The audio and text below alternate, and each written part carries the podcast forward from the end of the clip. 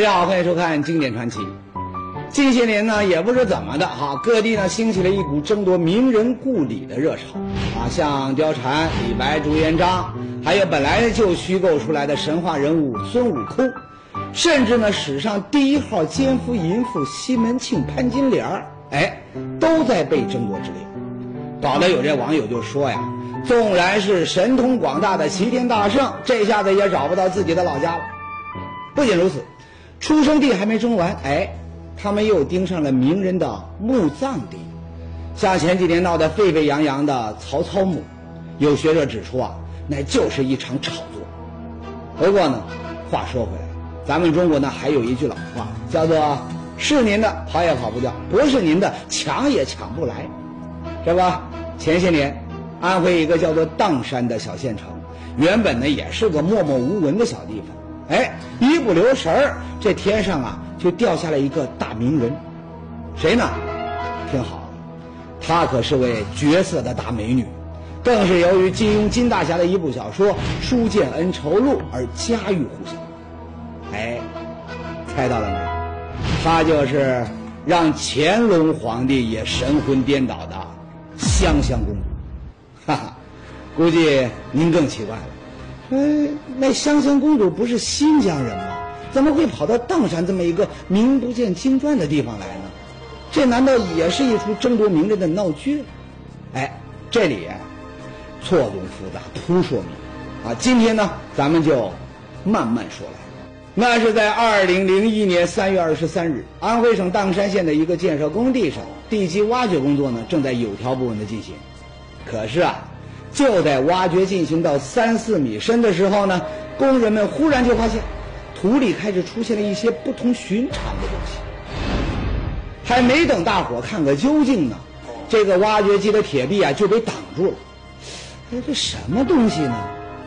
您肯定想不到，居然是一口厚重的棺材。都说好奇之心，人皆有之啊，这些工人他也不例外。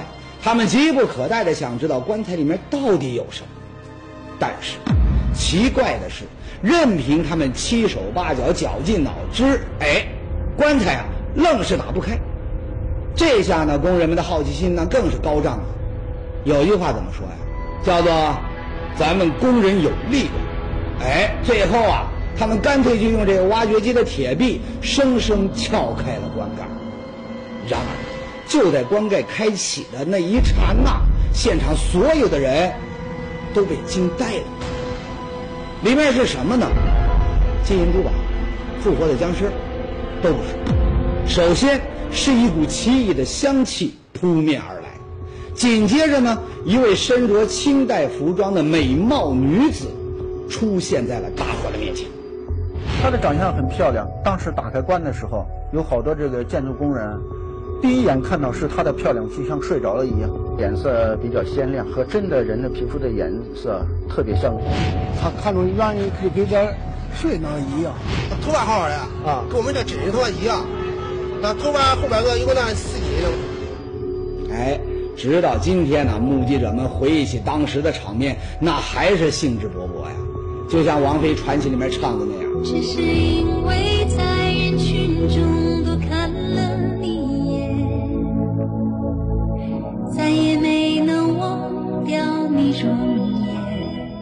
根据他们的描述，这个躺在棺木中的女子身高在一米六五左右，身材修长匀称，就是放在咱们今天，哎，那也是标准的美女身材。更让人不可思议的是，不仅女士四肢的关节还能活动，而且她的皮肤呢依然细腻而有弹性，没有一点腐烂或脱水的迹象。虽然失去血色。却白皙的如同刚刚入葬的时候。最让人们惊诧的是，她唇上的胭脂和精心晕染的红指甲，居然也都保持着完好的色泽。哈，怎么样，够惊艳的吧？如果您还觉得不够立体，那咱们继续。这位呢，他就是著名的中国刑警学院刑事样貌复原专家赵成文教授。赵教授呢，不仅成功的为众多的疑难大案中的无名头骨进行了面相复原，对案件侦破起到了至关重要的作用，而且呢，还为多位著名的历史人物制作出了栩栩如生的复原画像。二零零六年十二月，赵成文教授呢应邀对砀山女尸进行了相貌复原。我们拍这个照片呢，实际上是第一手资料，因为我们不可能在这个呃实时的尸体上去做还原，所以要根据这个照片，包括它正面呐、侧面呐、呃顶部啊，呃所需要的吧，是吧，包括这因为侧面我们主要是研究它这个鼻骨啊和另外这个鼻形，嗯高矮的情况，这个这些资料是必必不可少的。接下来呢，赵教授又提取了尸体面部的五官比例特征。就这样，随着鼠标的移动，一个眉清目秀的女子再一次鲜活地出现在了我们面前。她这应该是椭圆形的这样的一个这个瓜子脸，要比瓜子脸要丰满的一个，就我们叫懒圆形，很很标准的一个。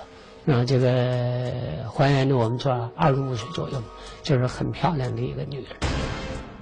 哎，这就是女子生前的真实模样。怎么样，她是不是一位美女呢？我相信电视机前的您看了这期节目，你回去啊也得唱王菲的传奇，只因为在人群中多看了你一眼，再也没能忘掉你的容颜。哈哈，开个玩笑。不过呢，这样一位美貌的女子没名没分的躺在砀山这么一个小县城，这事儿啊，你搁在今天那肯定也得惹争议。很快，人们就对女子的身份呢产生了兴趣。那么他，是谁呢？她的死会不会和她的美貌有关呢？专家组呢很快就对这个美貌女尸进行了清理。然而，就在尸体清理的过程中呢，人们却有了一个惊人的发现。什么呢？原来在女尸的颈脖上，居然有一个横向六厘米、纵向十厘米的伤口，不仅切开了女子喉部的甲状软骨和颈动脉，而且呢深达气管，伤口边缘整齐，显然是利刃所为。显然，这是一个足以致命的伤口。究竟谁那么残忍，竟然忍心对这样一位美貌的女子下这么狠的毒手？说到在安徽砀山县城的工地上，工人们施工呢，却挖出了一个密封精良的棺材。打开一看，我的乖乖，居然是一具美貌无双、色泽鲜活、关节还能动弹的女尸。更让人震惊又百思不得其解的是，女尸的颈部。还有一个几厘米长的致命伤口，一时间，人们对女子的身份和死因产生了无限的遐想。首先，有人就提出了一个大胆的猜测，而且呢，这种猜测在当地呢那是广为流传。他们说呀，这个女尸其实啊，她就是传说中的香妃。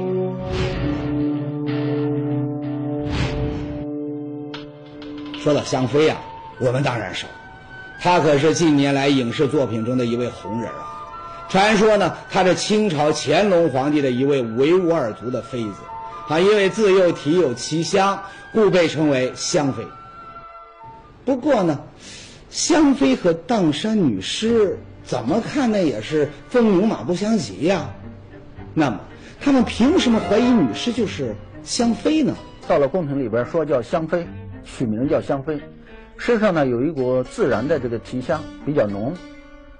就从这口棺材扒出来的时候呢，香味据说，当时呢扒出来的时候，那种棺木刚一打开的时候，那种香味扑鼻。当时打开棺材的时候，那个地方的老百姓都闻到香味了，大概几百米远都能闻到这个香味那个香味大大家介绍呢是喷鼻的香味而且这种香味呢不是用其他香味可以形容出来的，哎，那么一种香。一具埋藏了几百年的清代女尸，不但尸身不腐，还能够散发出扑鼻奇香，这的确是令人称奇。而且，经常看我们节目的朋友都知道，人们的传说中啊，香妃她原是新疆回族酋长霍集占的王妃。回部叛乱，霍集占呢被清廷诛杀，那么香妃呢被清军生擒，送给了乾隆。但香妃呢心怀国破家亡，情愿一死之志。任凭乾隆费尽心思，却始终不从，最后呢被太后赐死。香妃死后啊，乾隆皇帝是悲伤不已。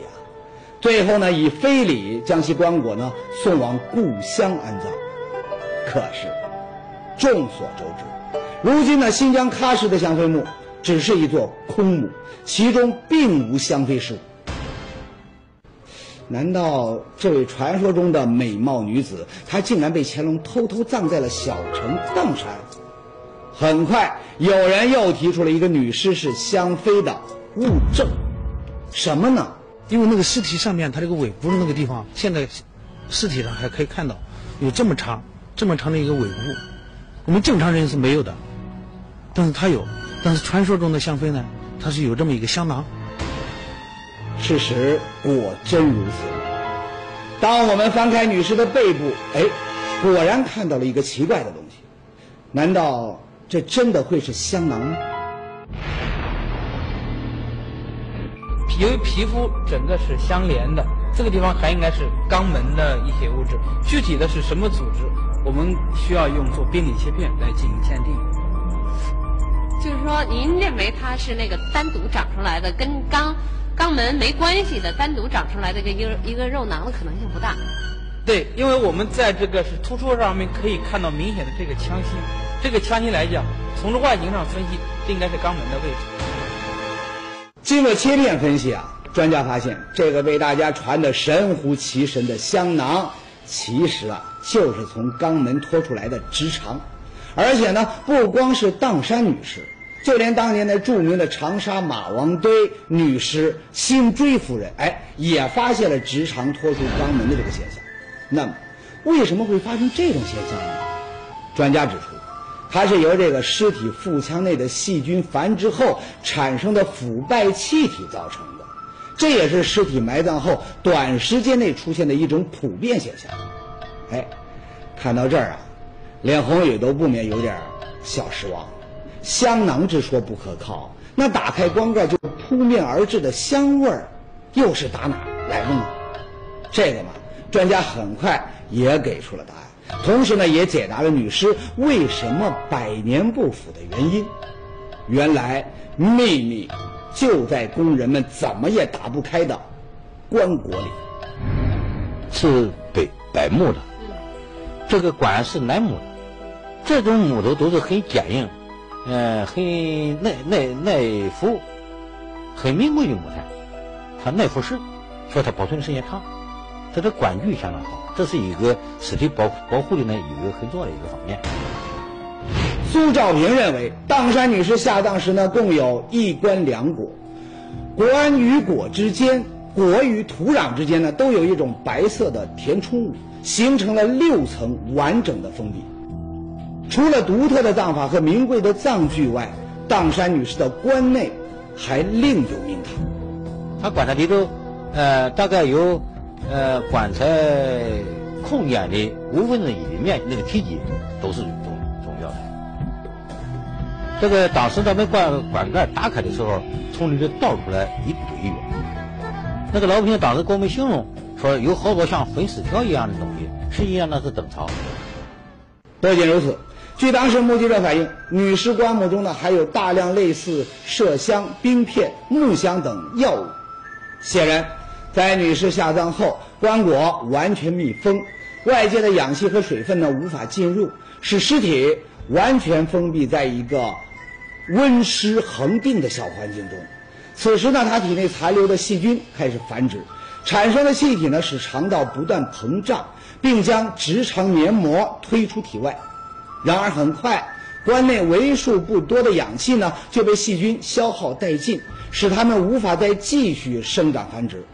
那么与此同时，女尸身下铺垫的大量中药材释放出极具芳香气息的同时，也具有防腐杀菌的功效。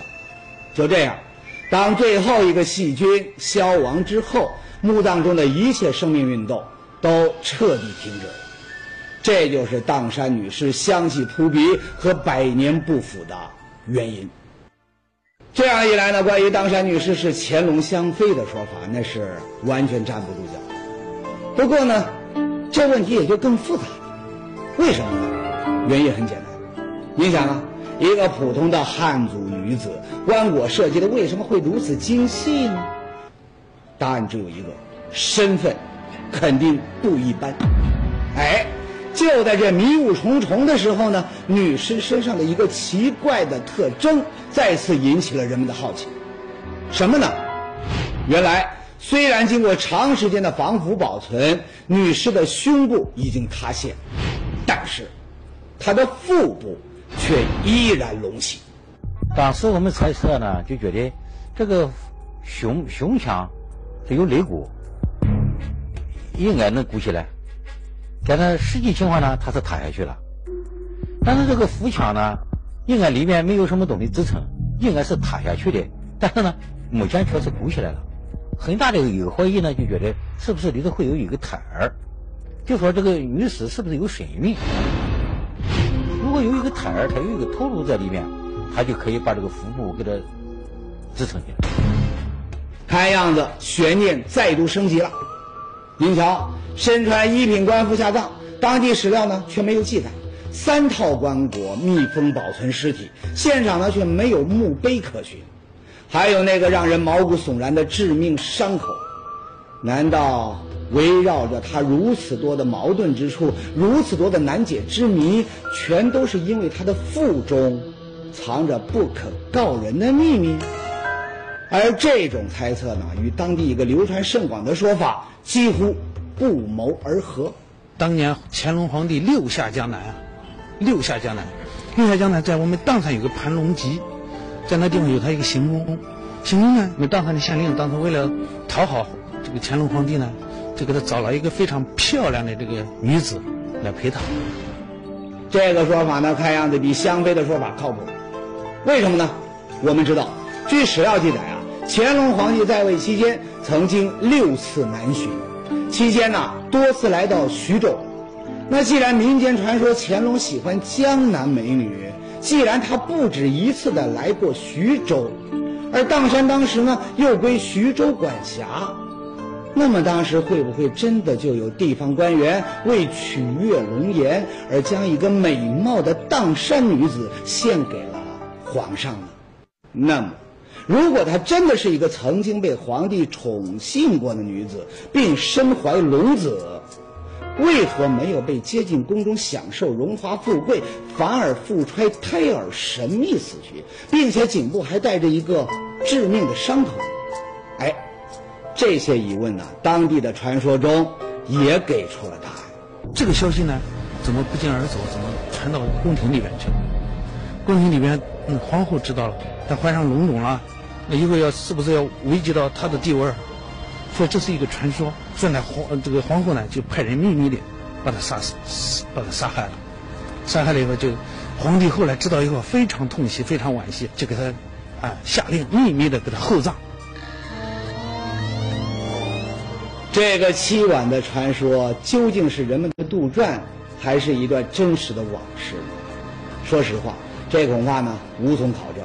而女尸是否真的怀孕，是否与什么神秘人物有关，只有他自己能够证明。想解开这个谜，是不是？那必须解剖才能知道。经过讨论，专家组决定马上为这个几百年前的女尸进行解剖，到底有没有胎儿？谜底即将揭晓。我们看到这个尸体的盆腔里边没有明显增大的子宫，由于腹膜脏器的连连关系，我们看不到明显的子宫，但是呢，我们看不到明显增大的子宫，就是这个不大可能是一是谁谁具呢怀孕三个月或者是更长时间的。专家认为，女士没有任何生前怀孕的迹象，而且呢，通过进一步的探查，尸体的腹腔中也没有发现其他异常增生的组织。那么，她腹部隆起的原因又是什么呢？这个隆起应该还是女性的正常的脊柱隆形成的隆起，腰椎它向前凸，那形成这个隆起。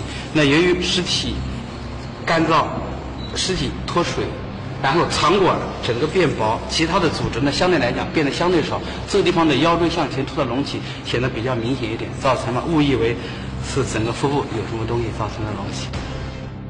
这也倒好理解啊。咱们今天考量身材的好坏，不是也讲这 S 型吗？感情。这美女活着的时候身材太好，死后几百年才给我们啊这样的一个误解。